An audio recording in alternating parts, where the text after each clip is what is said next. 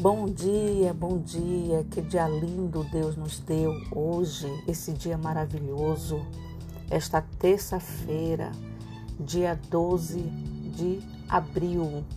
Estamos na semana em que comemoramos a Páscoa, que no nosso calendário cristão, a Páscoa, ela acontece na próxima sexta-feira e ainda, ainda se tratando é, do entendimento da Páscoa, conforme as Escrituras sagradas de Deus, e fazendo paralelo entre o Velho Testamento e o Novo Testamento, a gente vai continuar tra tratando sobre o livro de Êxodo, no capítulo 12 é o momento em que Deus dá a orientação a Moisés e Arão antes da décima praga. A maneira como Deus orientou Moisés e Arão, é, o que deveriam eles orientar o povo de Israel para que os filhos de Israel, os primogênitos, não fossem acometidos pela décima praga.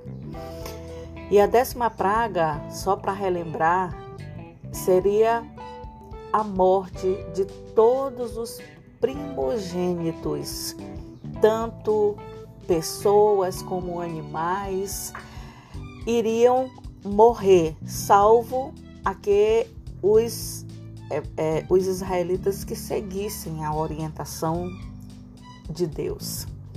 E no capítulo 12 do livro de Êxodo, a partir do versículo 1, o Senhor ordena, orienta Moisés e Arão no Egito. A fala do Senhor para Moisés e Arão foi a seguinte: Este deverá ser o primeiro mês do ano para vocês.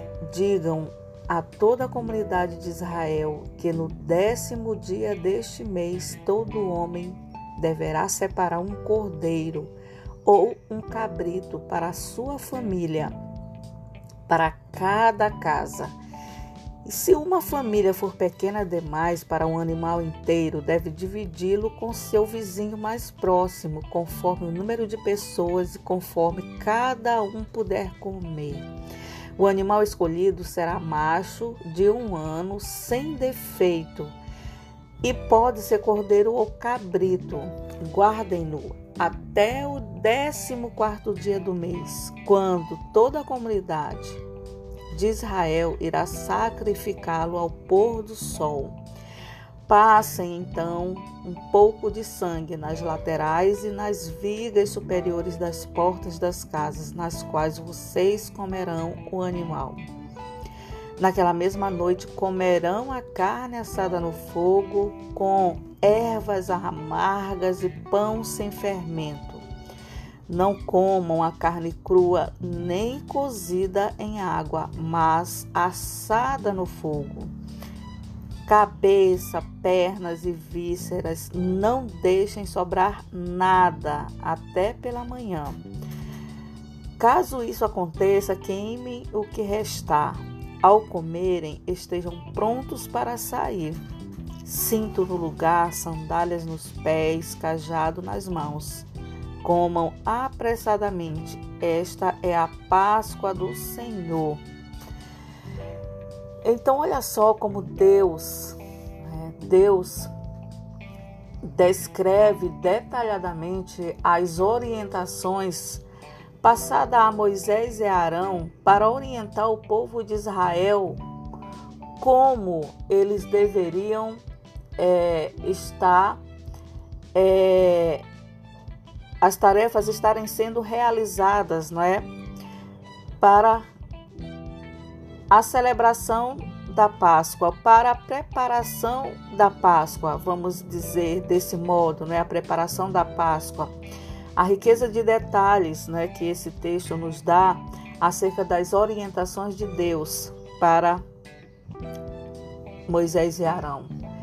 E a pergunta que nos vem à mente como cristãos é: por que hoje? Porque até hoje os cristãos não não seguem né, esse ritual, vamos dizer dessa maneira, no período da Páscoa, uma vez que esta ordenança é do Senhor. E no capítulo 14, do versículo 14 do capítulo 12 de Êxodo, Deus diz que esse dia será um memorial que vocês e todos os seus descendentes celebrarão como festa ao Senhor. E lembrem-se que celebrem-se, celebrem-no como um decreto perpétuo. Então a gente entende que celebrar como um, decreto perpétuo é para sempre, ou seja, passará de geração em geração. Porém, essa orientação, essa instrução, ela deve ser vista pelos pelos israelitas como um decreto de Deus, não é? E até hoje os israelitas eles seguem esse ritual, né, de celebração da Páscoa é, da maneira que Deus orientou a eles, para que venha na sua memória aquilo que Deus fez por eles na libertação deles do Egito. Porém, nós cristãos, né, a gente, a gente no, nos remete à celebração da Páscoa já é, jamais voltados para o Novo Testamento, que é a era da graça. É, e na era da graça que nós estamos vivendo enquanto cristãos, é, no, em, no livro de Mateus, no livro de Mateus, é, capítulo 26, a partir do capítulo do versículo 17, né, é, faz a menção da ceia do Senhor, da ceia de Jesus com os seus discípulos. E essa ceia ela acontece como, de, de, é, como uma, é, um momento, um momento de celebração da Páscoa, né? Porque como quando é, os discípulos dirigem-se a Jesus e perguntam a ele: Onde queres que preparemos a refeição da Páscoa? Então Jesus responde aos seus discípulos, dizendo que entrassem na cidade, procurassem um certo homem e lhe dissessem: O mestre diz: O meu povo está próximo, vou celebrar a Páscoa com os meus discípulos em sua casa. Os discípulos fizeram como Jesus os havia instruído e prepararam a Páscoa. Né? Então a gente percebe aqui que Jesus ele, ele não, não, não quebra é, a ordenança de Deus é, relacionada à celebração da Páscoa. Né? É, e, nesse, e nesse período era um período em que a cidade, as, as cidades, especialmente a cidade de, é, de Belém, né, da Judéia, é, recebia muitas pessoas né, para celebração da Páscoa. E Jesus não fez diferente né, em relação a essa celebração, né, de ceiar, né, de se alimentar, né, ceiando com os seus discípulos, é, é celebrando esse momento. Não é? A diferença é que Jesus também sabia que estava chegando a sua hora, né, a sua hora de ser crucificado. Porém, ele é, fazendo já uma referência a esse momento, ele usou o pão e o vinho, não é? E o pão e o vinho da, da ceia da Páscoa, né? Jesus pega o pão e dá graças. E partiu esse pão dizendo aos discípulos: Tomem e comem, comam, isto é o meu corpo. E depois ele pega o cálice e dá graças a Deus e oferece aos discípulos, dizendo: Bebam dele todos vocês. Isto é o meu sangue da aliança, que é derramado em favor de muitos para o perdão dos pecados. Então aí a gente percebe que é, a aliança de Jesus com, com os discípulos naquele momento estava se referindo ao sangue dele, enquanto cordeiro, enquanto filho de Deus, que seria derramado na cruz é, para expiação dos nossos pecados.